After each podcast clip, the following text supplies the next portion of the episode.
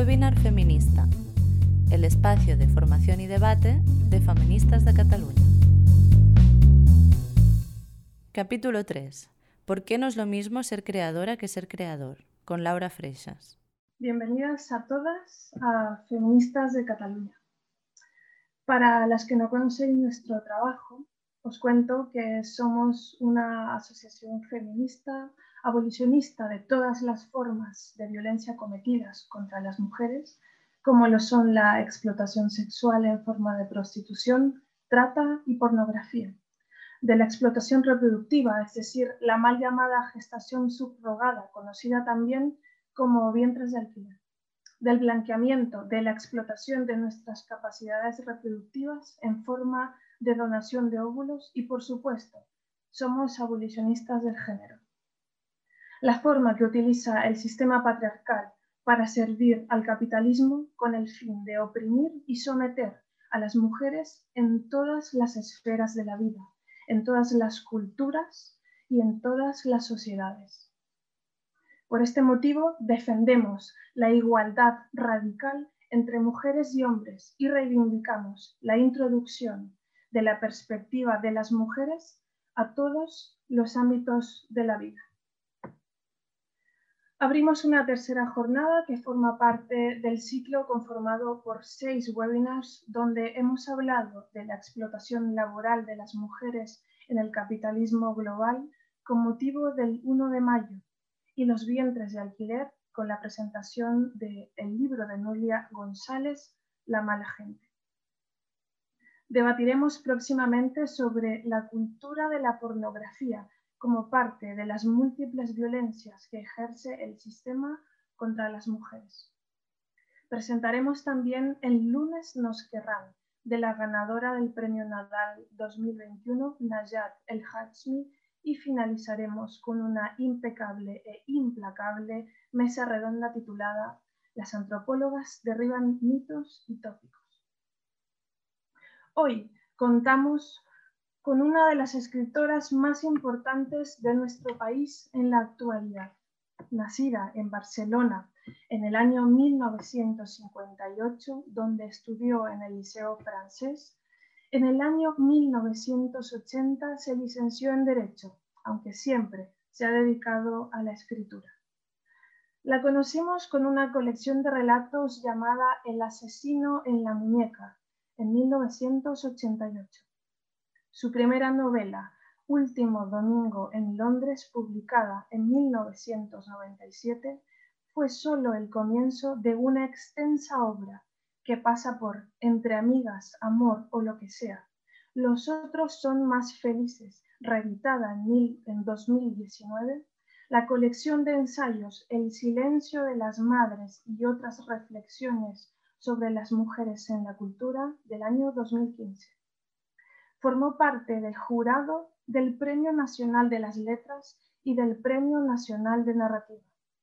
Destaca también por su sed investigadora y extensa difusión de la literatura escrita por mujeres, siendo referente como crítica literaria, columnista, profesora, conferenciante e invitada en universidades extranjeras como la City University en Nueva York, Estados Unidos, y St. Andrews en Reino Unido, entre otras.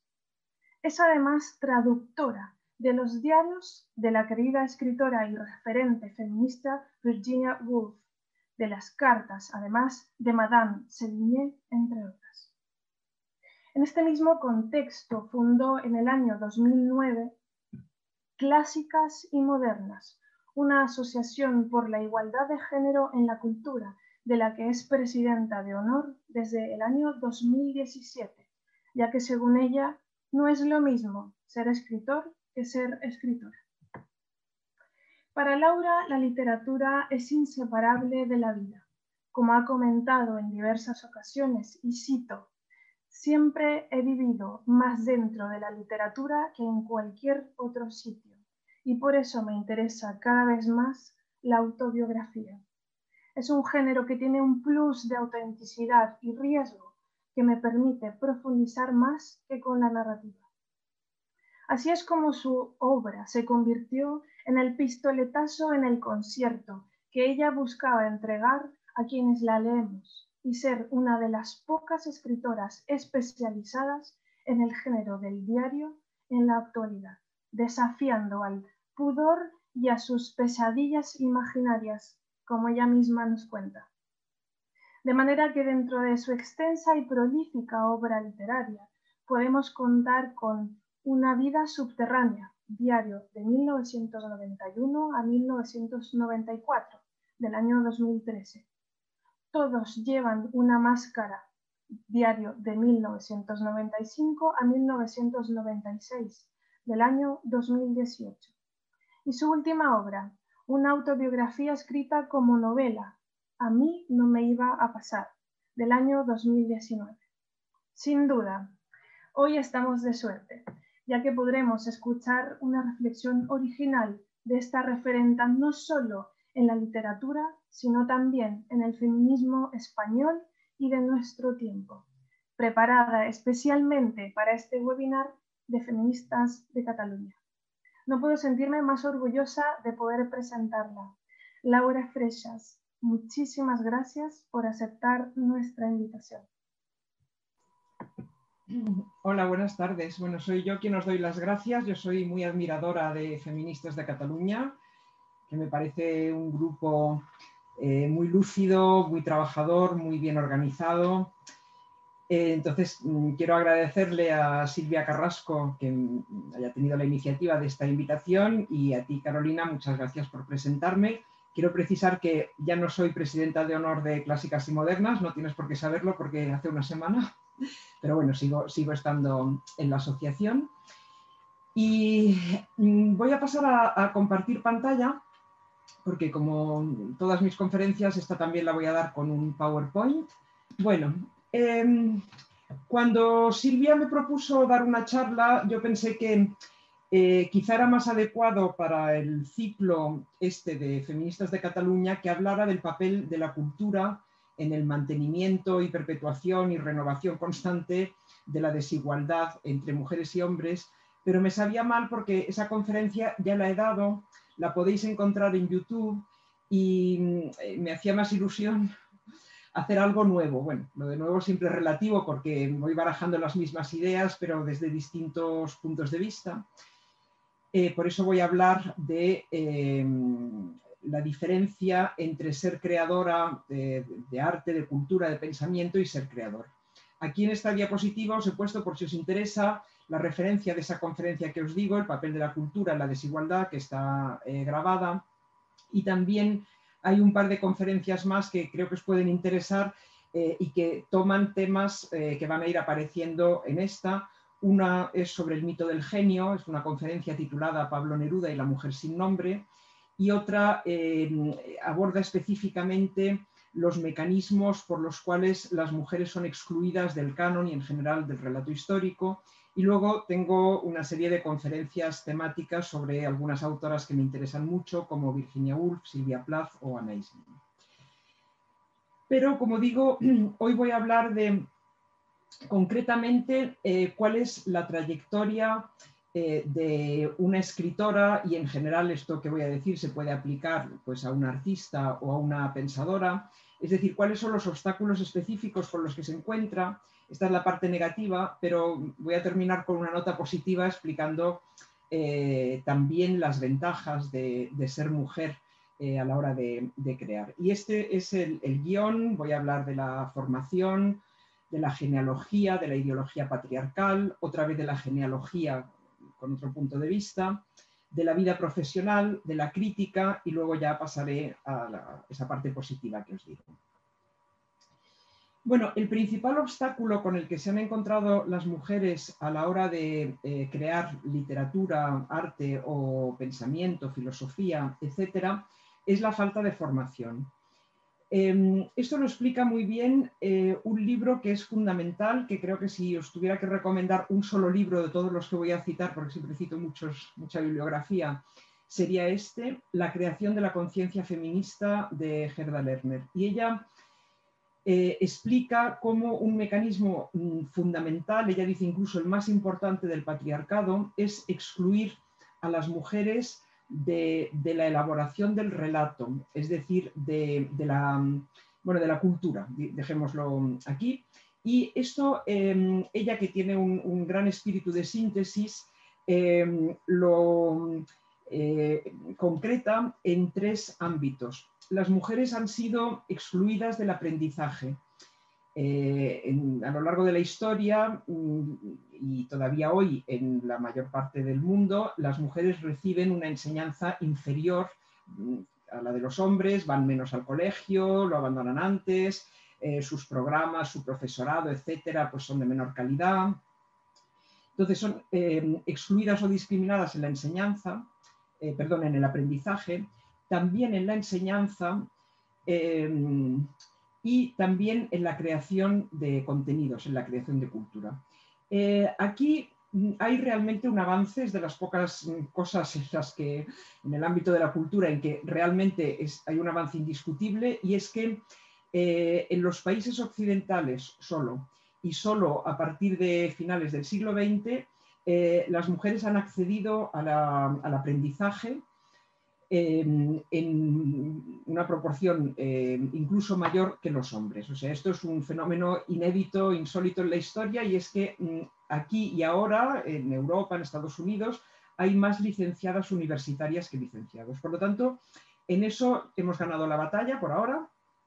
Sin embargo, en cuanto a no el aprendizaje, sino a la enseñanza, seguimos lejos de mm, conquistar pues, la mitad que nos corresponde eh, por ejemplo, en España la proporción de mm, catedráticas del total de catedráticos está en torno al 20%.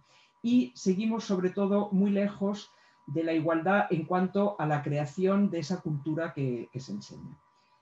Os he puesto aquí también un libro que yo encontré interesantísimo, no está traducido por desgracia, de Michel Ledeuf, que se llama Le sexe du savoir, que recoge eh, toda la polémica que hubo en Europa entre el siglo XVI y el siglo XIX o principios del XX sobre eh, la enseñanza de las mujeres, lo que debían aprender, lo que no debían aprender, con qué límites, etc.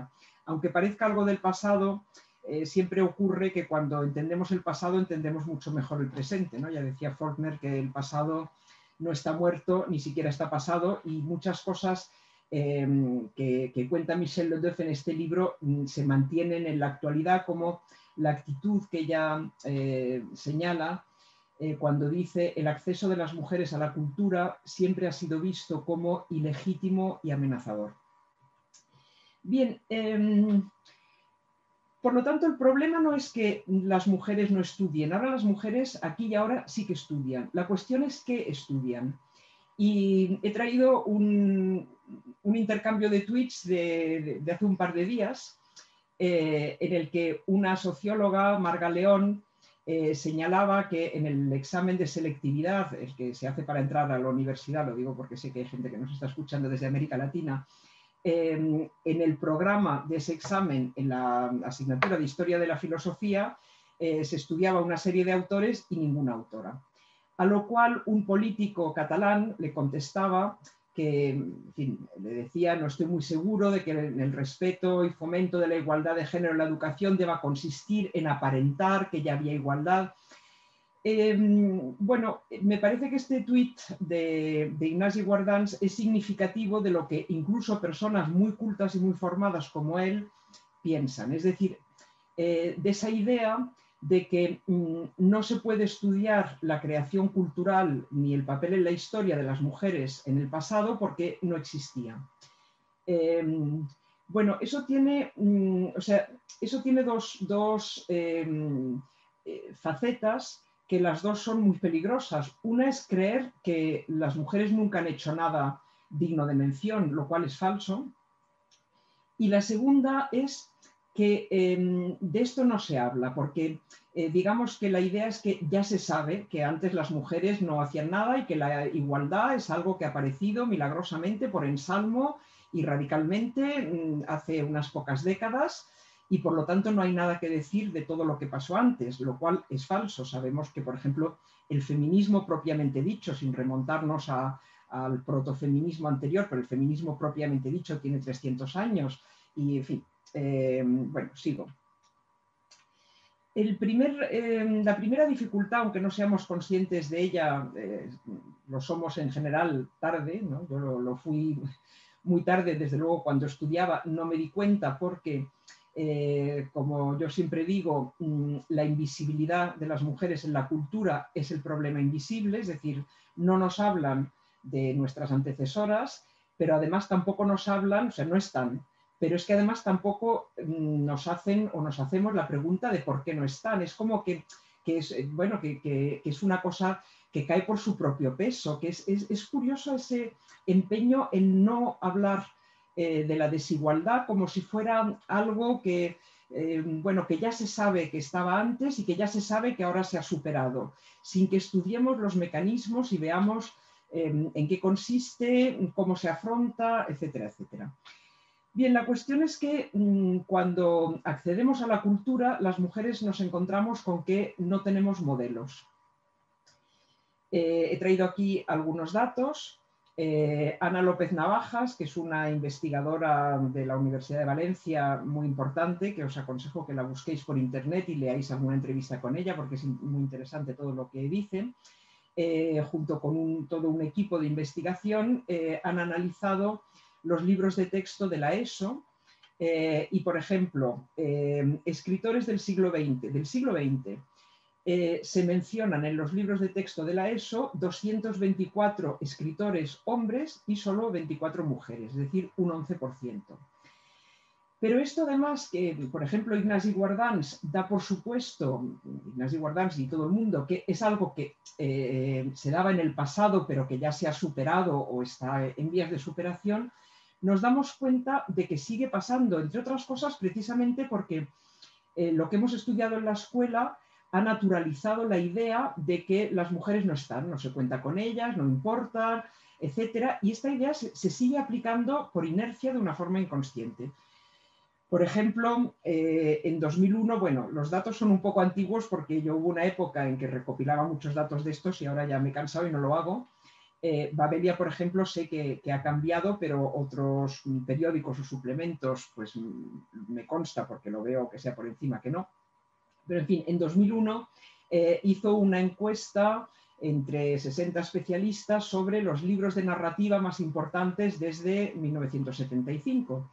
Eh, y hacía una lista y en esta lista había 15 autores y 0 autoras. Y más o menos por la misma época, en 2005, eh, otro suplemento, el ABC Cultural, dedicaba un número a la autobiografía y hacía una lista de las 26 eh, autobiografías más famosas de la historia, o mejores, las mejores autobiografías de la historia, eran todas de hombres. Y eh, ayer leí una, una entrevista en una revista cultural española que acababa de salir con un escritor español de mi generación, entonces era una entrevista muy larga y él a lo largo de la entrevista iba mencionando autores, casi todos europeos y casi todos del siglo XX. Mencionaba, los conté 41 y los 41 eran hombres. Es decir, que eh, esta, mm, bueno, esta naturalización de la mm, exclusión o invisibilización de las mujeres sigue perfectamente vigente. Eh, de los muchos mm, problemas, mm, o sea, de los muchos motivos eh, que permiten o las muchas circunstancias que, permiten que esto siga siendo así, eh, hay una que me parece especialmente interesante y es el modelo o el mito del genio. Esto en el caso del arte lo ha estudiado Griselda Pollock, por ejemplo, en este libro, desgraciadamente tampoco traducido, Vision and Difference. ¿Qué es eh, el mito del genio? Bueno, en primer lugar es la idea de que eh, el arte o la cultura eh, o la ciencia o todo no es algo que concierne a toda la sociedad de un modo u otro, sino que es obra de algunas individualidades extraordinarias que no le deben nada a nadie y que surgen misteriosamente como setas Em, y entonces ese modelo ya implica unas mm, determinadas ideas. Eso eh, yo lo, entendí cuando encontré esta idea de un eh, crítico literario, creo que era ruso, llamado, del siglo XX, llamado Yuri Lotman, que él bautiza como automodelos. Y él dice, a través del canon se divulgan líneas de pensamiento y modelos de escritor y escritura, y eso lo podríamos aplicar a, otros ámbitos de, la cultura, que funcionan separadamente de la cultura misma. Y creo que eso es lo que pasa con la idea del genio. Es decir, que mm, el hecho de eh, contar la historia basándonos en, eh, esta figura eh, ya implica toda una serie de ideas que no se explicitan y que entre otros efectos tienen el de excluir a las mujeres. Lo vemos, por ejemplo, en una colección de divulgación reciente, creo que es del país, ahora no me acuerdo, pero en fin, aquí veis las imágenes, que explica pues, la historia del cine, del pensamiento, de los descubrimientos, eh, de las guerras, etcétera, etcétera, basándose en esta idea de individuos que han descollado. Y eh, el genio es masculino por definición. A ver, esto a mí me, ha costado llegar a esta conclusión, pero ahora me parece totalmente luminosa. Eh, ¿Por qué es masculino el genio por definición? Bien, eh, el genio no es, no es, un concepto científico. O sea, podemos, sabemos lo que es el síndrome de Down o lo que es ser albino, pero no sabemos lo que es ser genio. Eh, no hay, vamos, he leído bastante sobre eso, ¿no? buscando una definición científica, una estadística de, la eh, proporción de genios en una mm, población determinada. Es imposible, porque el genio es una cosa puramente ideológica. ¿Y por qué es masculino por definición? Pues porque eh, lo masculino también es una construcción social e ideológica y es la misma. Es decir, lo que se atribuye al genio eh, lo que la sociedad atribuye al genio es lo mismo que la sociedad atribuye a los hombres. Y para buscar un ejemplo concreto y actual, pues eh, he encontrado este de hace, no sé, un par de años a lo mejor, sobre Walt Whitman. Em, bueno, aquí podría explayarme sobre esta idea de que hay que separar a la obra del artista y que lo que se juzga es la calidad de la obra y luego, bueno, casualmente los artistas pues son en general pues eh, varones blancos, occidentales, etcétera, pero solo se juzga la obra. Eso obviamente no es verdad cuando, por ejemplo, el suplemento literario del principal periódico español, que es El País, eh, pone en su portada eh, la foto y el nombre eh, de un poeta, no pone su poesía, le pone a él y además nos describe a este poeta. Y me pareció interesante la descripción que hacen de Walt Whitman.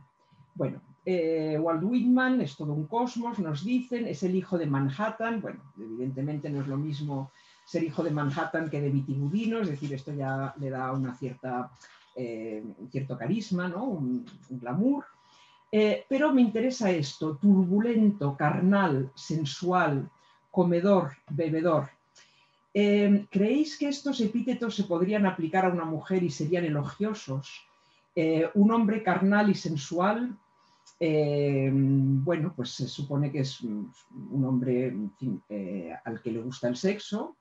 y como, ¿qué decimos de un hombre aficionado al sexo, es un, don Juan, una mujer aficionada al sexo, no sé qué palabra se os ocurre. Luego, comedor y bebedor. Eh, bueno, pues mm, nos lo imaginamos como un gordo, orondo y expansivo, eh, y esta es una figura que tiene, mm, bueno, pues un apoyo en la cultura, eh, con personajes como Gargantúa y Pantagruel en la obra de Rabelais en el siglo XVI, o Falstaff en la de Shakespeare, o en la cultura popular Obelix, ¿no? de Asterix y Obelix. Em, nos imaginamos a una poeta, una mujer, una poetisa eh, a la que se elogiara mm, diciendo que es comedora y bebedora y que nos imagináramos muy gorda. obviamente no, es una mujer gorda, es un personaje ridículo. Y procreador, no sé, eh, nos imaginamos a Walt Whitman cuidando a un montón de hijos, a una familia numerosa yo creo que más bien cuando dicen procreador lo que están es pensando en las actividades necesarias para procrear, pero no en el cuidado. Y una mujer mm, que fuera madre de familia numerosa, eh, eso sería un elogio que le podríamos hacer y que nos reafirmaría en la idea de que es una gran poeta.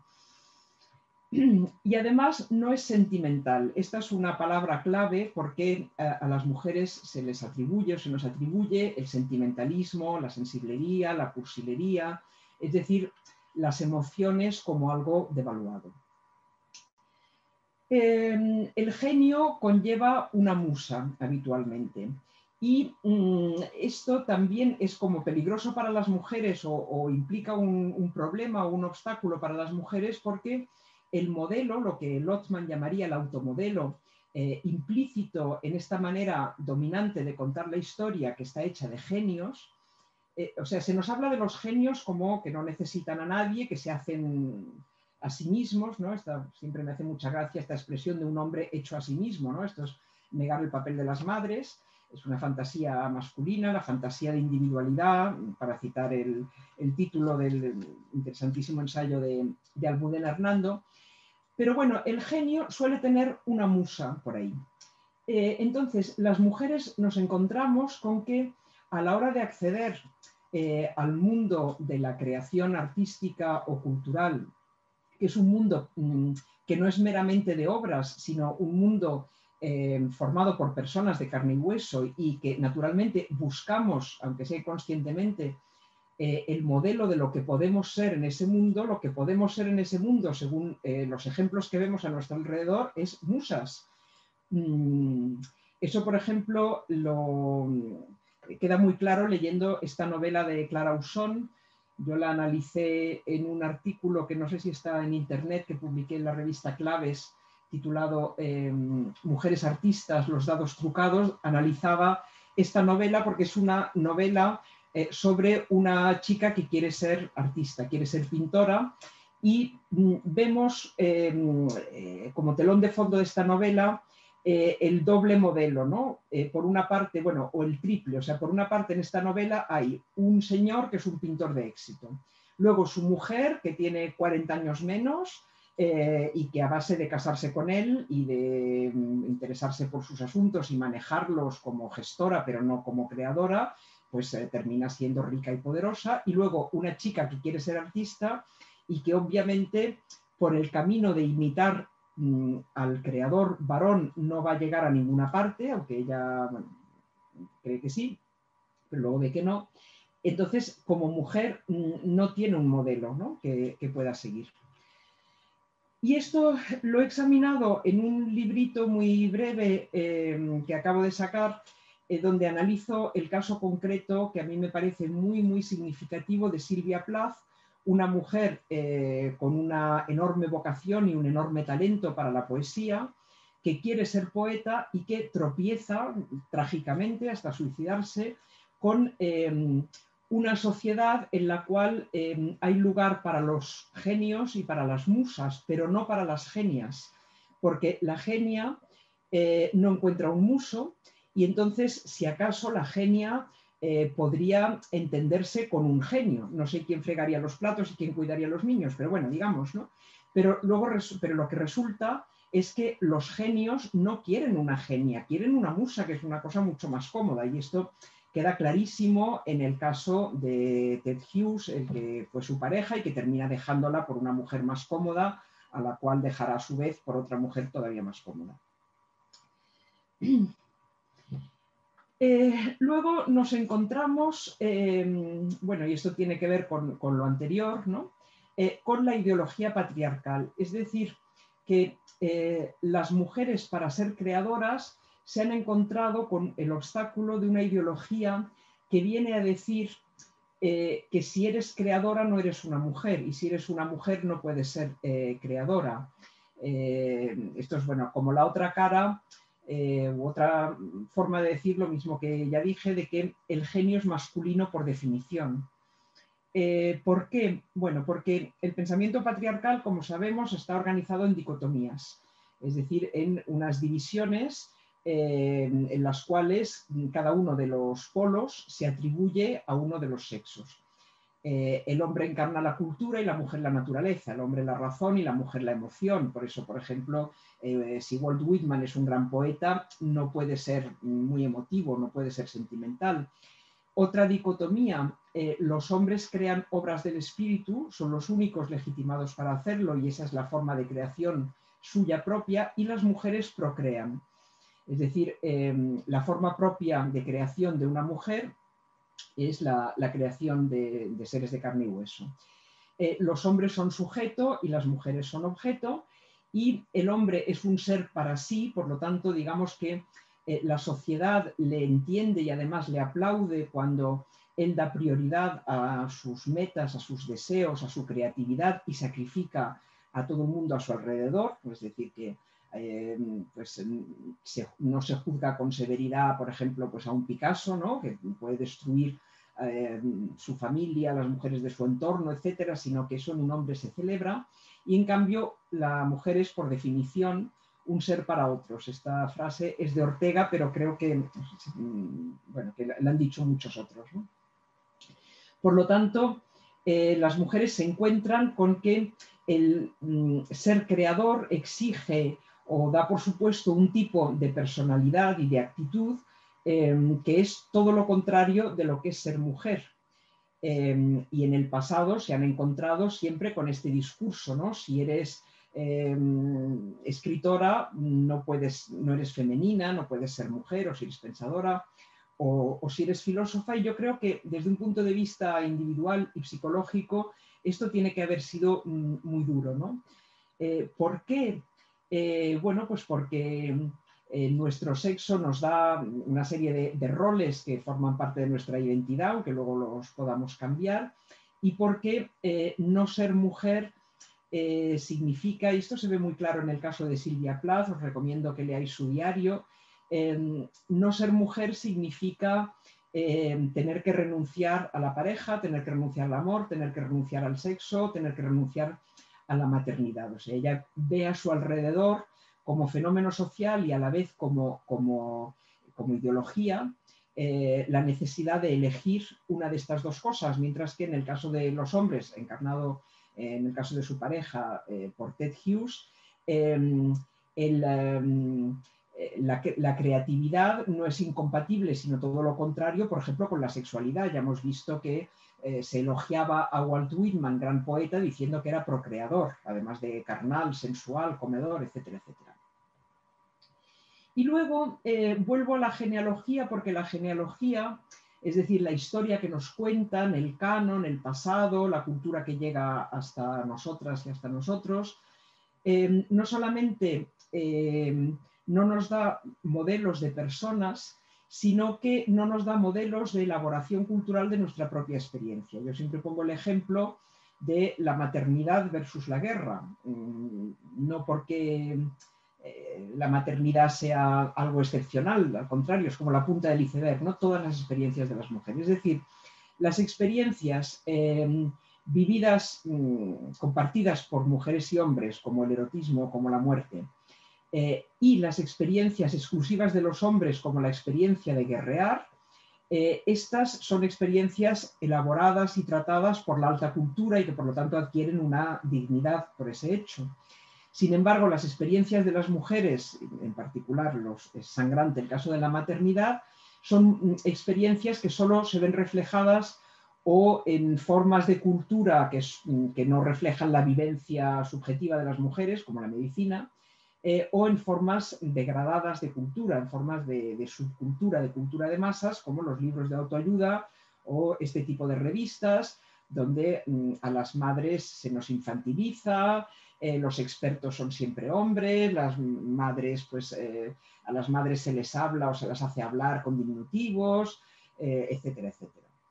siempre todo está lleno de trucos, fórmulas sencillas, ¿no? O sea, hasta, una madre puede entenderlas etc. Eh, luego entramos en la, vida profesional, porque claro, mm, es, un error, aunque sea muy frecuente, hablar de la cultura como si la cultura fueran obras creadas en el vacío, eh, fuera de las circunstancias materiales y de, las circunstancias sociales. Y entonces la vida profesional es muy importante, entre otras cosas porque mm, a través de la vida profesional es como se consigue o no se consigue y se fracasa em, tener las condiciones necesarias para crear una obra. O sea, crear una obra requiere eh, tener tiempo, tener una cierta tranquilidad económica, tener pues, una, habitación propia, como dijo Virginia Woolf, etc. Entonces, ¿cuáles son estas condiciones en el caso de las mujeres? Bueno, podríamos hablar de muchos aspectos, pero me voy a eh, concentrar en la homosocialidad, es decir, en el hecho de que la vida profesional en el mundo de la cultura, como en los demás, es una vida profesional dominada por hombres de dos maneras. Eh, el patriarcado y el fratriarcado. El patriarcado en el sentido de que eh, para introducirse en algún eh, mundo profesional, no sé si es indispensable, pero en todo caso es muy útil tener un mentor, tener un maestro. Y eso, bueno, se ve constantemente. Yo he puesto el ejemplo, por poner dos ejemplos recientes de cosas que he leído hace poco, ¿no? He leído una biografía de Baltasar Porcel y he leído el diario eh, de, Juan Marsé y en los dos casos veo, pero vamos, es el pan nuestro de cada día, veo una relación o, varias relaciones de maestro-discípulo como la que eh, el escritor catalán Baltasar Porcel tuvo eh, con Llorenç Villalonga, un escritor también en lengua catalana de una generación mayor que él, y Marsé en su diario Em, e, es curioso, perdón, porque eh, Porcel mm, en esa época estaba emparejado con una escritora eh, mayor que él y mucho más introducida en los círculos literarios, etc. Y sin embargo, no se da esta relación de maestra-discípulo. O sea, la relación maestro-discípulo que establece Porcel es una relación homosocial, es decir, con alguien de su mismo sexo. Y en el diario de Marseille veo que eh, Marseille cita a escritoras y escritores, pero él con quien dialoga es con escritores, eh, a menudo más jóvenes y respecto a los cuales tiene una relación pues, de, maestro. ¿no? Aquí le vemos con Enrique Vilamatas. Y cuando en su diario él menciona alguna escritora, eh, no sé, Nuria Amat, por ejemplo, eh, la relación que establece con ella no es de interlocutores o de escritor a escritor, sino que, por ejemplo, comenta que esta escritora tiene el culo en forma de pera. Em, eh, ¿Qué pasa entonces con las mujeres? ¿Establecen esta relación de mm, maestra-discípula? ¿Son maestras de hombres? Mm, la verdad es que no encuentro relaciones de maestra-discípulo si acaso relaciones de igual a igual, son raras, pero bueno, pueden, puede, puede haberlas, por ejemplo, de la literatura catalana de Joan Salas y Mercè Rodoreda, aunque no sé si Joan Salas y Mercè Rodoreda habrían dialogado tanto si no fuera que Salas era el editor de Rodoreda, o sea, eh, no, sé si simplemente hubieran establecido una relación, digamos, desinteresada y no, y no comercial, porque las, las relaciones en la literatura catalana de esa época, en las que estoy pensando, como la de Viñoli y Martipol, por ejemplo, eh, son relaciones entre hombres. Y luego, relaciones de maestra-discípula, hay alguna, eh, pero pocas porque muy pocas mujeres están en situación, en condición de ser maestras y de transmitir algo, ¿no? de transmitir poder, de transmitir eh, sabiduría. En la literatura catalana del siglo XX tenemos la relación entre María Eulàlia Campmany y Montserrat Roig, pero son escasas. Y luego está lo que Rosa María Rodríguez Magda llama el fratriarcado, es decir, eh, mm, unas relaciones sociales que excluyen a las mujeres, pero que eh, son igualitarias eh, u horizontales en el sentido de que no hay jerarquía clara entre los hombres, ¿no? Así, ya no son maestro-discípulos, sino que son de colegas. Y esto también siempre ha existido, es decir, eh, grupos mm, en la vida profesional, concretamente literaria, artística, em, en los cuales eh, los hombres, eh, excluyendo a las mujeres, intercambian información, ideas, apoyo mm, de todo tipo, em, eh, pues eh, uno lee a otro, el otro hace, escribe una crítica, una reseña del, de más allá, eh, uno le dice al otro que se presente a un premio, que está en el jurado, que etcétera. Esto, por ejemplo, en las memorias de Alberti se ve muy bien.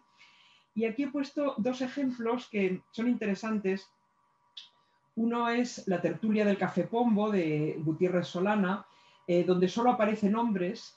Em, yo no sé si al Café Pombo iban mujeres, pero bueno, en todo caso, mm, estas, em, si, si, había mujeres en el grupo, habían sido excluidas del retrato, y ahora pondré algún otro ejemplo.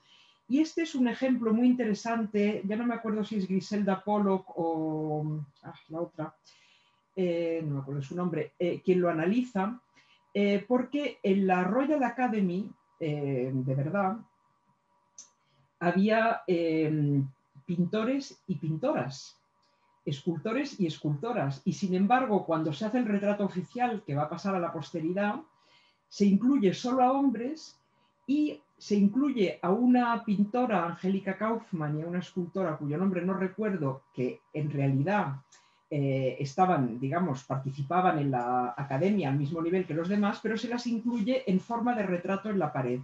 Es decir, se restablece la idea patriarcal o la dicotomía patriarcal de que los hombres son sujeto y las mujeres eh, son objeto, en este caso el objeto cuadro o medallón creado eh, por los hombres. Es decir, la cultura, contrariamente a esa idea tan generalizada de que la cultura refleja la sociedad, de hecho, la cultura está constantemente corrigiendo la, sociedad o la, realidad.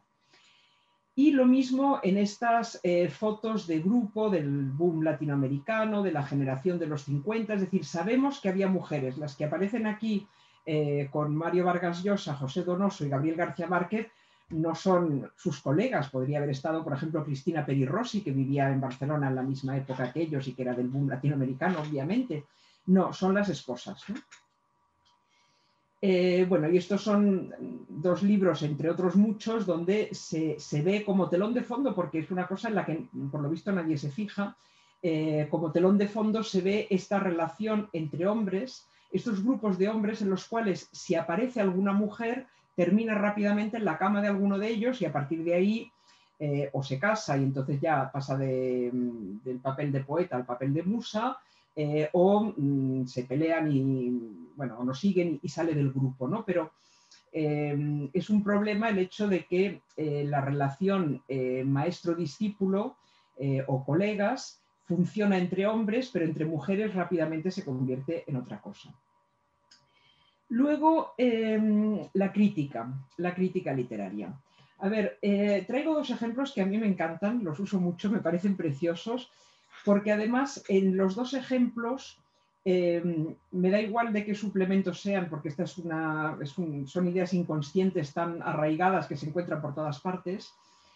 Em, en los dos casos se, habla, o sea, el tema es un grupo de escritores o escritoras eh, que venden mucho. Entonces, eh, en teoría, el suplemento mm, lo celebra, pero vamos a ver si lo celebra o no. En este caso se trata de mujeres. Bueno, entonces, este es un, número determinado del suplemento cultural del periódico ABC.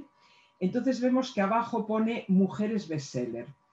Eh, el, tema de mm, este número, mm, el tema central, es la entrevista que le hacen a una serie, a un grupo de eh, escritoras que venden mucho. Eh, Julia Navarro, Matilde Asensi, no me acuerdo quién más. Entonces, em, en teoría lo están celebrando, ¿no? O sea, en teoría pues las están aplaudiendo porque son escritoras y venden mucho. Pero fijémonos, primero, no salen en la portada.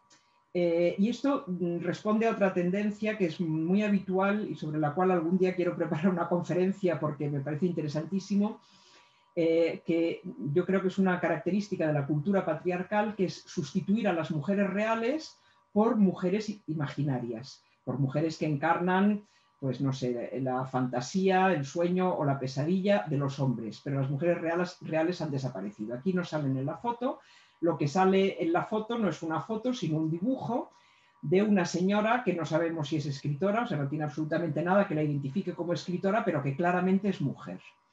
Incluso está pintada de rosa por si nos despistábamos. Y mm, em, el título general no es escritoras mm, exitosas, por ejemplo, ni una lista de sus nombres, sino mujeres bestseller. es una manera obviamente de, rebajarlas. Eh, primero porque se las despoja de su condición de escritoras y se las llama mujeres. Nunca se, evidentemente si fueran hombres nunca dirían varones bestseller. Y luego porque al insistir en la palabra bestseller eh, se las está desprestigiando, porque el bestseller mm, es literatura que vende mucho, pero ya se da por entendido que no es buena literatura. ¿no? Em, al insistir en que son mujeres, mm, eh, se insiste en que no representan eh, la totalidad. ¿no? Si dijera escritoras, sí, pero son mujeres.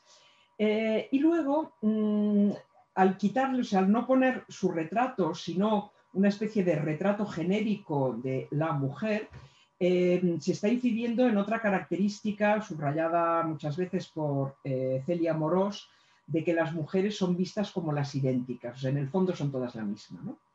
Y en cambio, eh, así como mm, las mujeres son vistas como algo que no es universal, o sea, no encarna toda la humanidad, pero tampoco individual, o sea, no son individuos porque no son distintas entre sí, sino que todas son las mismas, en cambio, lo masculino es visto como universal y a la vez como eh, individual. Cada varón es único. De esto último tenemos un ejemplo en este mismo suplemento en la parte de arriba, donde aparecen dos medallones con fotos individualizadas, en este caso sí, y nombres propios eh, de un escritor y de un compositor. Y ahora el ejemplo opuesto, que es cuando otro suplemento literario eh, hace lo mismo, que es hablar de escritores que venden mucho. Hemos visto que a las escritoras que venden mucho las han rebajado y desvalorizado convenientemente. Otra cosa que es bastante habitual, además, que es eh, aparentar, celebrar a las mujeres cuando en realidad se las está denigrando, eh, entre líneas. Y vamos a ver ahora qué hacen, en este caso, la vanguardia, en un especial Navidad, con hombres que venden, escritores que venden mucho. Em, evidentemente, el suplemento literario lo que no puede hacer es eh, meter en un saco todos los libros del año y ahí queda eso, tiene que organizar un relato. Y lo organiza eh, en torno a los libros más vendidos del año y sus autores. Pero hace una cosa muy curiosa. Bueno, el título es vuelven los grandes narradores y dedica una doble página a cinco eh, escritores. Eh, estos escritores son eh, un escritor catalán en lengua castellana, Carlos Ruiz Zafón, un escritor catalán en lengua catalana, Jaume Cabré, un escritor francés, Michel Houellebecq, un escritor español cuyo nombre ahora mismo se me escapa, y lo más raro de todo, un escritor francés del siglo XVI, François Rabelais. ¿Qué demonios hace François Rabelais eh, en un especial sobre los libros publicados en 2011 en España o en Cataluña? Bueno, el relato es este. Algunos autores destacados llevan varias semanas demostrando que cuando hay una narración absorbente los lectores responden. Es decir, se trata de decir que aunque estos libros se venden mucho, son buenos cosa que mm, no se decía en el caso de las mujeres bestseller. Pero me parece muy interesante esto, una verdad con muchos siglos de historia, como demostró Rabelais en su día. ¿Veis la utilidad de la genealogía? Es decir, el tener referentes antiguos te permite justificar em, lo moderno aplicando el mismo discurso, lo cual es una tautología eh, ideológica. A ver, lo que quiero decir es que se nos cuenta la historia excluyendo a las mujeres eh, y entonces se justifica la exclusión actual de las mujeres apelando a la historia. Em, esa historia en la cual los hombres son los genios y son los héroes eh, sirve perfectamente para mm, darle el estatus de genio o de héroe a hombres actuales, cosa que no se puede hacer con las mujeres porque no hay esos eh, referentes idealizados. ¿no? Bueno, Griselda Pollock dice que mm, la manera como se explica la historia es, eh, está centrada en torno al narcisismo masculino, es una justificación del narcisismo eh, masculino. Entonces, en esta doble página vemos que se dedican dos páginas a solamente cinco hombres, bueno, seis si contamos Jonathan Franzen, que aparece en la portada. Casualmente todos son blancos y occidentales. Eh, y los mensajes de vuelven los grandes narradores es, son narradores, hacen literatura. Esto parecía evidente, pero, o parece obvio, pero, pero no lo es. No es lo mismo decir grandes narradores que decir mujeres bestseller. ¿no? Son grandes, hacen buena literatura y vuelven, es decir, que están legitimados por la historia. O sea, no os sorprendáis que, aunque vendan mucho, son muy buenos y la prueba es que ya hablé en su día vendió mucho. Bueno, no sé ni siquiera si vendió mucho. Entonces, Luego, después, en las páginas 3 eh, y 4, es decir, ya en segundo lugar, eh, tenemos otra doble página en la cual hay muchos más nombres, o sea, ya están más apiñados. Y como podemos ver, eh, fijaos, todos son mujeres, esta soy yo, y un hombre, David Levitt, que es un escritor homosexual, militantemente homosexual, quiero decir. Y el título es Viaje al mundo de los sentimientos. Eh, y aquí, además, aquí están las mujeres, los no occidentales, hay varios autores de países diversos, y los gays. Y aquí ya no son grandes y no vuelven. Aquí eh, se nos habla de viaje, lo cual ya implica que están como lejos, están fuera, son otra cosa, no están en el meollo, ¿no? O sea, la centralidad es de los hombres eh, blancos occidentales. Luego, si nos gusta el exotismo, podemos ir a buscar mujeres, eh, gays, autores indios, etc. Y además se viaja al mundo de los sentimientos. Ya vimos en el caso de Whitman eh, lo desprestigiados que estaban, ¿no? cuando se nos decía que entre las cualidades de Whitman estaba el no ser sentimental. Los sentimientos evidentemente se asocian a las mujeres y además, mm, así como los grandes narradores sabemos que hacen literatura, porque narración es literatura, en cambio ellas hablan de sentimientos, ya no sabemos si estamos en el terreno de la literatura, en el de la autoayuda, en el de la psicología. Bueno, y con esto he terminado el grueso de mi exposición, que es sobre los obstáculos y las trampas y los dilemas con los que se encuentran o nos encontramos las creadoras y en general las escritoras. Y ahora, eh, en una especie de epílogo eh, rápido, porque no me quiero extender mucho, eh, voy a explicar lo bueno, lo bueno que tiene ser creadora y lo bueno, que es algo que yo he ido descubriendo con los años y que ahora me parece maravilloso, es que em, tenemos muchísimo terreno mm, virgen, es decir, tenemos muchísimo por descubrir cuando parece que todo se ha dicho ya y sobre todos los temas se ha escrito desde hace miles de años y ya eh, no sé qué escriba egipcio en una tablilla cuneiforme se lamentaba de que no se puede decir nada nuevo porque todo está dicho, pues no. Resulta que hay muchísimas experiencias, todas las experiencias de las mujeres, sobre las cuales apenas se ha escrito.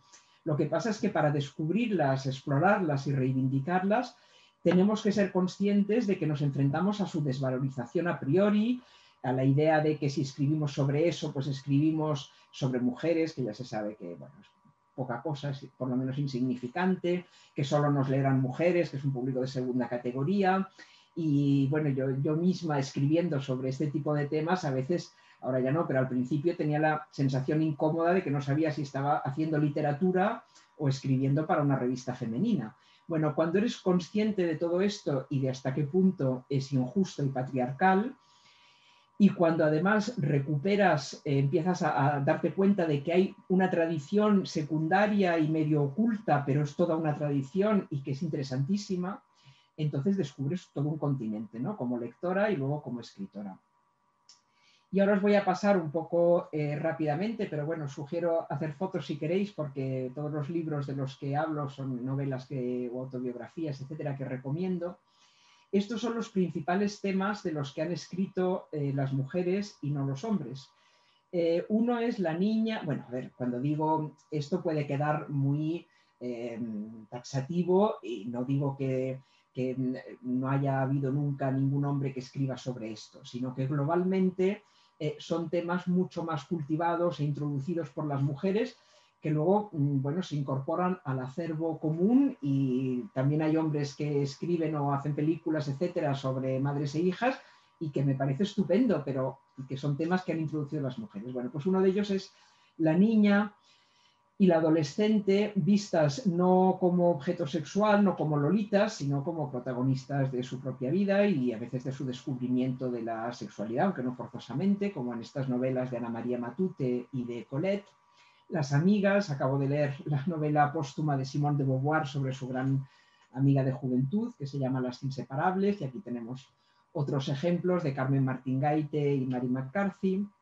La maternidad, por supuesto, eh, el libro de mm, Adrienne Rich, que eh, está entre el ensayo, el testimonio, el diario, etcétera, que es muy interesante, eh, como siempre esta autora, o esta antología Maternidad y Creación, que creo que es un libro fundamental de varias autoras.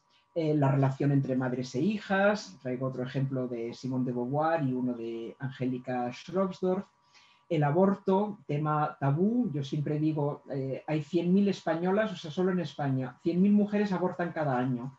¿Cómo es que la literatura no dice nada de esto? ¿no? ¿Qué pasa? Eh, cuando es una experiencia, pues me imagino, traumática o por lo menos importante, ¿no?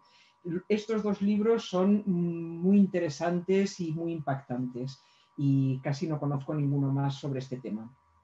Como tema de una, de una novela o de una autobiografía o de una memoir, como dicen los, los ingleses. Luego el erotismo desde el punto de vista de la mujer, Marguerite Duras y Anaïs Nin son algunas de las que lo han explorado. Eh, la violación y la prostitución, también eh, experiencias desgraciadamente frecuentísimas y sobre las cuales la literatura apenas ha dicho nada. Estos dos libros, los dos, me parecen sensacionales.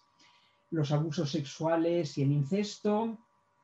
Eh, aquí he traído un cómic y el libro este de Vanessa Springora, que es un testimonio pues, muy interesante también, reciente, que ha causado mucho escándalo en Francia el maltrato, sobre el que ya escribía Emilia Pardo Bazán, pionera en tantas cosas en la España del siglo XIX. Se, ha hecho una antología de los mm, cuentos de Pardo Bazán sobre este tema, con el título El encaje roto, o eh, este cómic que siempre me llama la atención, que mm, la frecuencia con la que las víctimas de estos abusos cuando lo cuentan no se atreven ni a poner su nombre. Rosalind Penfold es un, es un seudónimo.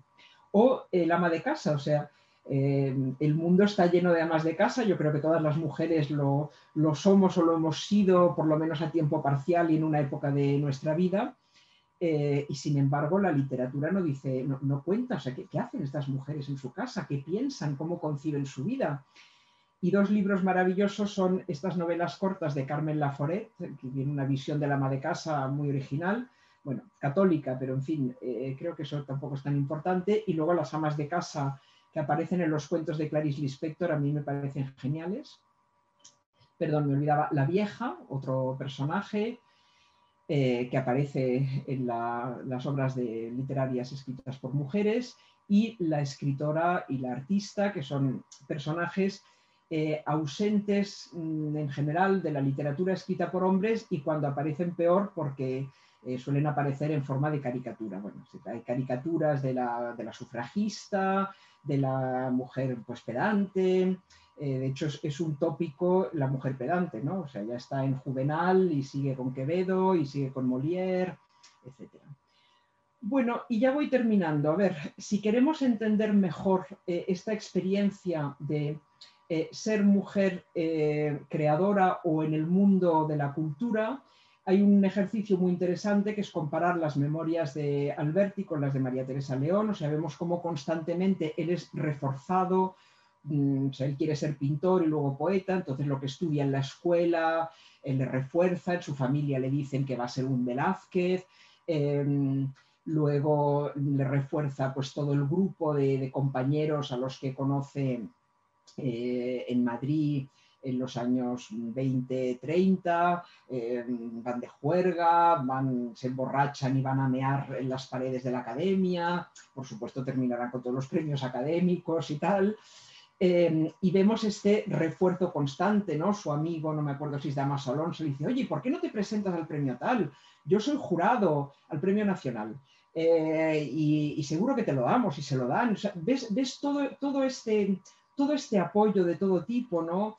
eh, social, profesional, eh, ideológico, etcétera. Y en el caso de María Teresa León ves constantemente, bueno, además en el caso de Alberti también ves el apoyo a la libertad sexual a través de, bueno, la frecuentación de prostitutas y en el caso de María Teresa León ves a la familia vigilándola, que no la dejan sola ni a sol ni a sombra, esta niña es un peligro porque es muy guapa.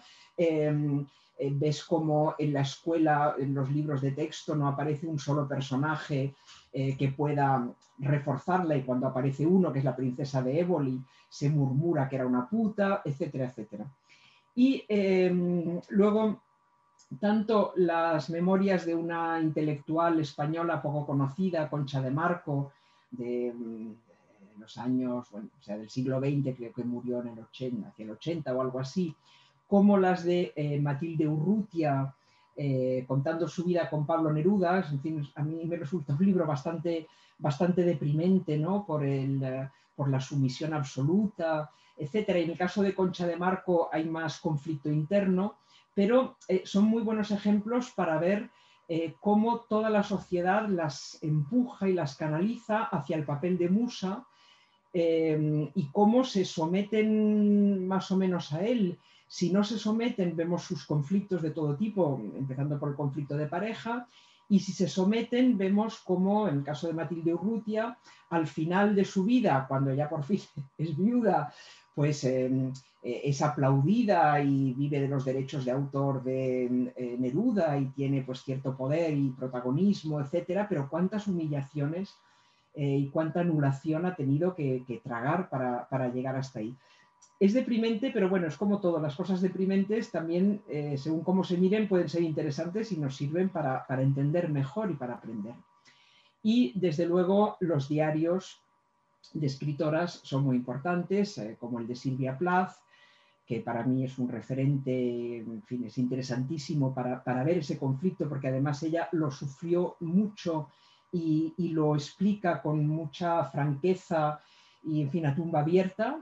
Eh, y el de Virginia Woolf, aunque Virginia Woolf estuvo más protegida, no fue madre, eh, tuvo una vida más asexuada, eh, y más protegida por, por distintas cosas. Eh, también de clase social. Eh, el de Rosa Chacel, y bueno, pues yo modestamente acabo de incorporar a esta tradición mi propio diario que sale estos días.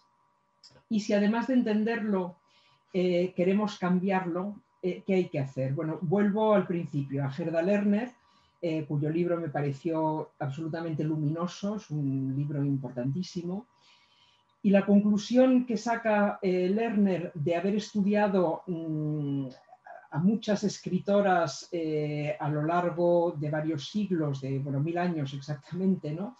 Del siglo IX al XIX o algo así, y haberles aplicado ese espíritu de síntesis increíble que tiene, su conclusión es que la conciencia feminista, e incluyo no solamente la conciencia política, sino también eh, la creación cultural Em, bueno, con cierta conciencia eh, feminista y que sirva para que avance la igualdad, depende, dice ella, de que eh, haya un grupo significativo de mujeres que tenga la posibilidad y la ejerza de vivir fuera del matrimonio. Hoy en día yo no diría vivir fuera del matrimonio porque eh, el matrimonio ya no implica, por ejemplo, deber de obediencia para la esposa, pero sí no depender económicamente del marido, limitar la procreación. Esto para nosotras afortunadamente ya es algo que cae por su propio peso, pero que ha sido muy difícil y hace muy, pocas décadas que las mujeres podemos controlar nuestro cuerpo, acceder a la educación, evidentemente, esto parece que ya lo hemos ganado, y disponer de espacios reservados y de un público de mujeres, es decir, tener interlocutoras, tener quien te, quien te lea y quien te entienda y con quien em, y, un espacio reservado como fue, por ejemplo, en Madrid el Liceum Club, fundado en 1926, para debatir entre mujeres. Eh, ¿Por qué entre mujeres y no con hombres? Bueno, eso puede venir después, pero em, la experiencia nos demuestra que en los grupos mixtos tienden a reproducirse las relaciones tradicionales de género, es decir, que los hombres llevan la voz cantante, que interrumpen a las mujeres, las mujeres no se atreven a mm, manifestar, pues, eh, hablar de ciertos temas, etcétera. Y entonces estas mujeres, dice, sigue Gerda Lerner, deben identificar a sus precursoras, es decir, rescatar a todas esas mujeres cuya historia no nos cuentan, pero que ahí están, y remontarnos a Hildegarda, Christine de Pizan, a Mary Wollstonecraft, desafiar los roles de género, evidentemente, recusar las definiciones heredadas, es decir, cuestionar, por ejemplo, esa ideología patriarcal con sus dicotomías, y crear una red de apoyo entre mujeres. Y eso es lo que eh, intentamos hacer en Clásicas y Modernas, una asociación fundada por un pequeño grupo de mujeres de distintos ámbitos de la cultura, eh, dramaturgas, escritoras, eh, etcétera, en el año 2009. y a la que os invito a asociaros. Sé que algunas de vosotras que me estáis escuchando, como Silvia, por ejemplo, ya son socias. Y para terminar, eh, voy a traer una cita que me gusta mucho de Alejandra Pizarnik, que dice, soy mujer y un entrañable calor me abriga cuando el mundo me golpea. Es el calor de las otras mujeres, de aquellas que hicieron de la vida este rincón sensible, luchador, de piel suave y corazón guerrero. Muchas gracias.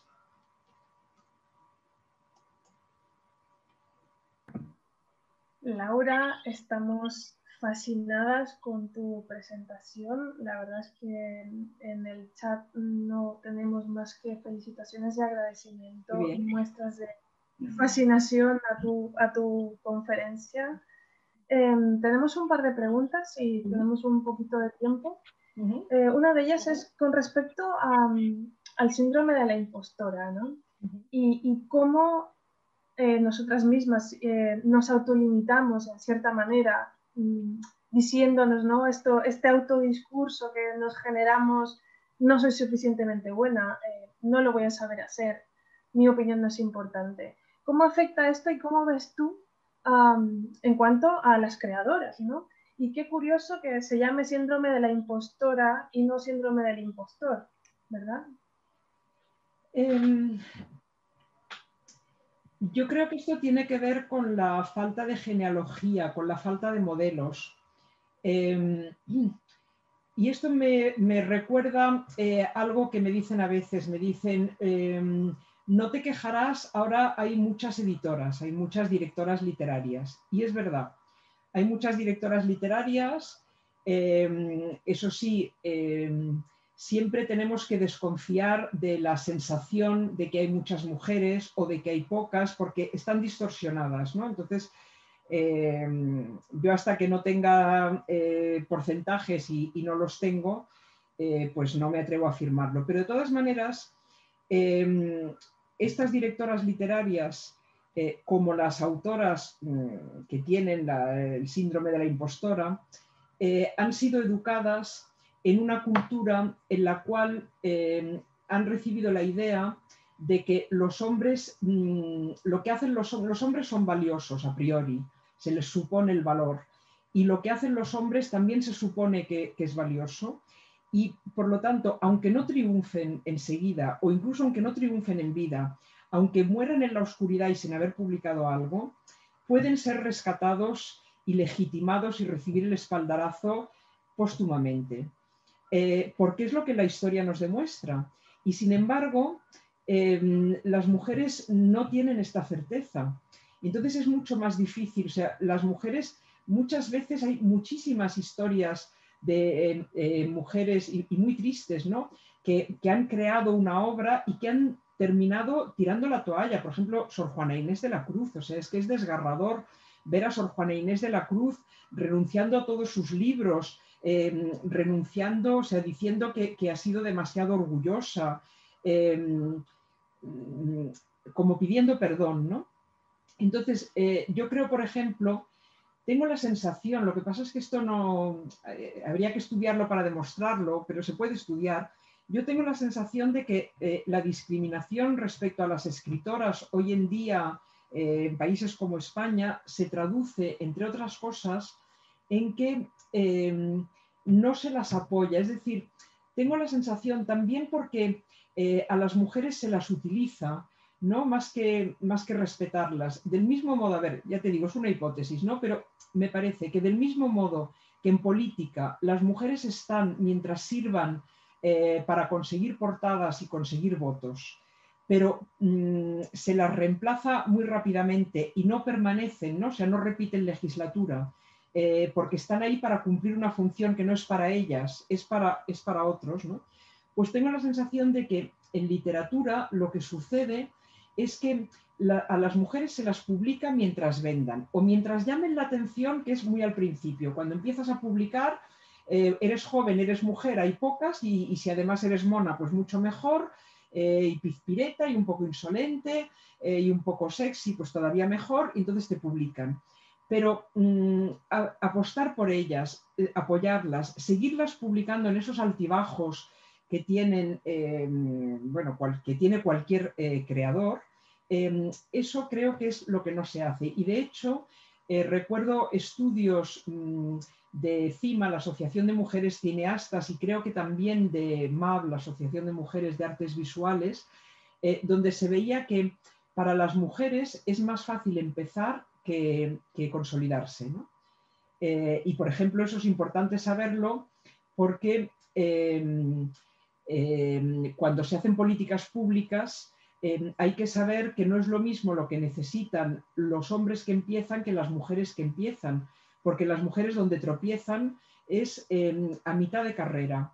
Y eso eh, lo he visto, bueno, cuando alguna vez he estudiado biografías como la de Rosa Chacel o la de Carmen Martín Gaite, vemos que esa mitad de carrera y además coincidiendo con los años de matrimonio, de tener hijos, de crianza, de divorcio, eh, etcétera, cuando mm, desaparecen y se hunden. Algunas remontan luego y otras no, como Carmen Lafrena. Exacto, tenemos la, bastante común gráfica de las tijeras, ¿no? En donde mm, se nos enseña la, trayectoria de la mujer profesional, de la cantidad de mujeres que entran ¿no? a la academia, a la formación superior y las pocas que acaban terminando. ¿no? Entonces, eh, para, eh, luchar contra el síndrome de la impostora necesitamos modelos de mujeres que, tengan éxito, que sean reconocidas y que esto no lo paguen con la desgracia eh, personal, con la infelicidad, porque muchas veces se nos muestran ejemplos de mujeres que han triunfado, pero subrayando que están solas, que no tienen parejas, que han sufrido desgracias en su vida personal. está muy presente la figura de la suicida. Y luego también hay mujeres que triunfan, por ejemplo, eh, que llegan a, bueno, pues a, fin, a puestos eh, importantes, a grandes premios, a entrar en la academia, etcétera, pero que, y que me parece muy bien y es muy valioso, pero, pero salta a la vista que tienen un gran apoyo por su clase social, es decir, que son mujeres eh, ricas, o sea, de una clase social rica y poderosa, y que esto, digamos, suple o sea, que, se fijan más en esto, es decir, que tengo la impresión de que al final los modelos son la jovencita sexy y si no, la gran dama, ¿no? O la esposa de, la esposa de alguien poderoso, que siempre te, queda la duda de si está allí por sus méritos, etc. Es decir, que siempre hay como trampa, ¿no? Entonces, necesitamos ejemplos de mujeres que limpiamente y solo por su talento y solo por su obra eh, lleguen a lo más alto. Y de esto, desgraciadamente, todavía hay poco. Y luego otra cosa que, tienen, perdón, es que estas mujeres que llegan eh, muchas veces son como muy sumisas, muy educadas, muy diplomáticas, o sea, em, no son de... Em, hay un modelo de autor, no sé, no diré nombres porque están en la mente de todas, ¿no? Eh, pedante, agresivo, eh, de decir palabrotas, de despreciar a todo el mundo, etc. No sale de aquí, Laura, lo puedes decir. Ah, bueno, es, bueno, es igual, por ejemplo, Cela, ¿no? Y así llegó al premio Nobel, diciendo coño en televisión y haciendo un diccionario de palabrotas, o sea, porque él que era muy consciente de cómo funcionaba la carrera literaria, sabía que para un hombre, evidentemente, no para una mujer, esto le sumaba puntos y efectivamente así llegan. Y sin embargo, eh, una mujer que hiciera esto, que estuviera muy segura de sí misma, que no se sintiera impostora, ni muchísimo menos, eh, que estuviera muy segura de su valía, de la valía de su obra, etc., esta mujer, y también podría dar algún ejemplo, eh, bueno, pues causa horror y, rechazo, ¿no? Me estaba acordando el otro día, no viene a cuento, pero en fin, de lo que, del comentario de Trump cuando vio el debate en que aparecía por primera vez Kamala Harris y dijo, es una mujer horrible, es súper antipática. claro, es que eh, un hombre como Trump y como mucha gente, ¿qué es lo que espera de una mujer? Pues que sea complaciente, sonriente, etcétera, pero así no se llega a que te elijan presidenta ni vicepresidente. Exacto. Tengo un par de preguntas más, a ver si nos da tiempo a que puedas responderlas. Eh, con respecto a los comentarios de críticos literarios sobre tus diarios publicados, ¿qué sabemos? ¿Sobre? ¿Sobre qué? Sobre tus diarios publicados. Ah. Mm, tengo la impresión de que los eh, quienes han escrito sobre mis diarios son mucho más mujeres que hombres y en general sobre mi obra. La verdad es que la crítica en general me ha tratado bien Em, pero, mm, a ver, em, mi, duda siempre, o, digamos lo que, lo, que, lo que a mí me duele, ya, que estamos así en petit comité, es la sensación de que eh, no es que mm, no guste o no interese lo que, lo que hacemos, es que a priori no interesa, o sea, que no nos leen, ¿no? Eh, yo el verano pasado eh, leí el diario de Héctor Abad Faciolince, un escritor colombiano, me gustó mucho, me pareció muy bien, pero observé y lo he observado en muchos otros diarios de escritores Em, en los diarios los escritores comentan lo que leen y hablan, citan escritores constantemente, escritores, libros, etc. Y todo lo que citan son hombres. Entonces, a mí siempre me queda esta sensación un poco desoladora de que yo leo a mis colegas masculinos. Yo leo diarios de hombres y leo novelas de autobiografías de hombres y de mujeres. De hecho, eh, hace ya varios años que apunto todo lo que leo y más o menos cada año leo 30 libros de hombres y 40 de mujeres. Viene, a ser viene a ser así. Pero bueno, que leo, a muchos hombres y en particular en el género del diario que me interesa mucho. Y es bastante, mm, bueno, triste ver que, ellos no es que mm, lean libros de mujeres eh, y mm, anoten en su diario, pues he leído esto y no me ha gustado por esto o lo otro. No, no, es que no aparecen, o sea, están fuera de radar, ¿no? Como este ejemplo que os daba de un escritor cuya entrevista leí ayer y que citaba 41 escritores, todos hombres. No puede ser casualidad, es algo sistemático, ¿no? Gracias, Laura. Ah, una pregunta más. Eh, ¿Ayuda la existencia de medios especializados o especiales con perspectiva feminista o siguen recolectando a las mujeres artistas y creadoras que hay en el margen, digamos? Bueno, este es un debate recurrente y yo lo que pienso es que en un mundo ideal em, eh, sería, o sea, lo que habría que hacer, eh, bueno, lo que hay que hacer es una historia en la que aparezcan hombres y mujeres, porque además esto eh, es rigor científico, o sea, en la realidad existen hombres y mujeres y no viven en planetas em, distintos, ¿no? Eh, y cuando vas a ver la historia de cualquier generación, como por ejemplo la del 27, ves que las mujeres estaban allí, eh, eh, junto a Buñuel y Alberti estaba Maruja Mayo y estaba María Teresa León, y etcétera. Pero em, para contrarrestar la tendencia a excluir a las mujeres, invisibilizarlas y olvidarlas, hace falta una labor específica y constante de recuperar a las mujeres y además de entenderlas porque las categorías que, hay que aplicarles no son las mismas eh, que para los hombres. Entonces creo que hay que hacer las dos cosas a la vez. Eh, a mí me interesa más, o sea, pienso que lo de incorporarlas eh, a la historia general, pues, pues ya vendrá un poco solo, quizá no, pero en fin, en todo caso, a mí me interesa mucho más descubrir la obra y la historia de las mujeres, pues porque me toca más de cerca y porque está menos explorada y me parece como más estimulante. Gracias. pregunta. Estuve leyendo fragmentos de libros de André Breton sobre surrealismo. Laura, ¿crees que textos como los de Breton en esa misma época hubiesen sido publicados por la falta de profundidad y el volumen, el volumen de libros que logró editar? Uf, no sé si he entendido la pregunta. A ver, una, eh, la que pregunta o el que pregunta. creo que sí. conociendo la obra de Breton, si crees que en la actualidad um, se, hubiese, se hubiese publicado también, hubiese tenido la misma, bueno, la misma connotación, ¿no? Eh, pues a ver, yo sí, yo creo que sí, que, se, habría, que se habría publicado, no, no, no veo por qué no. El, la idea que Breton tiene de las mujeres, a juzgar, por ejemplo, por su obra Nadja, es una idea, eh, bueno, pues muy, muy sexista eh, y dentro del sexismo en general, pues es un sexismo de tipo romántico, ¿no? La mujer como niña eterna, como musa, como loca, pero son ideas que siguen vigentes, o sea que, que creo que sí que se había publicado. Vale.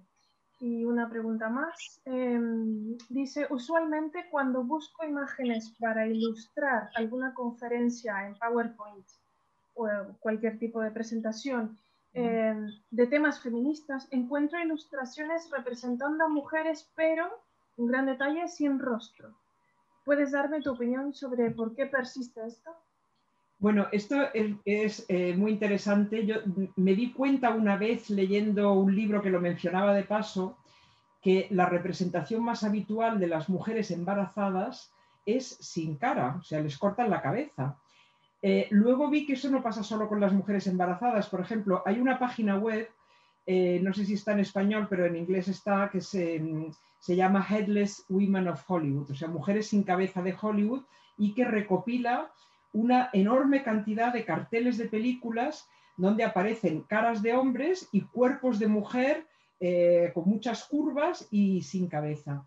Esto es, eh, bueno, súper, pero eh, concretamente en el caso de las mujeres embarazadas es universal, o sea, incluso en medios feministas, cuando se habla del alquiler de vientres, etcétera, la ilustración tipo es un vientre sin cabeza. Y esto es súper significativo de cómo nuestra cultura ve a las mujeres, es decir, como objetos y no como sujetos, como, como género, o sea, como idénticas y como no realmente humanas, ¿no? Porque eh, la cara es lo que nos hace humanas entre el vientre embarazado de una mujer o de una gorila, pues en fin, aparte de los pelos no hay mucha diferencia.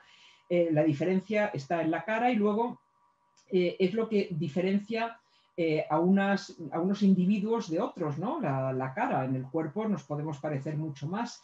Entonces hay un empeño, sobre todo, como digo, cuando se trata de, la maternidad, en presentar... Mm, o sea, es, otro, bueno, es otro ejemplo de eso que decía que realmente algún día me tengo que poner a estudiarlo, em, de cómo en la cultura eh, patriarcal se borra a las mujeres y se las sustituye por una especie de arquetipo, ¿no? Por la mujer más cerca del objeto que del sujeto y de lo animal o de la eh, naturaleza eh, más que de, la cultura y más cerca de lo genérico eh, que, de, lo individual. ¿no?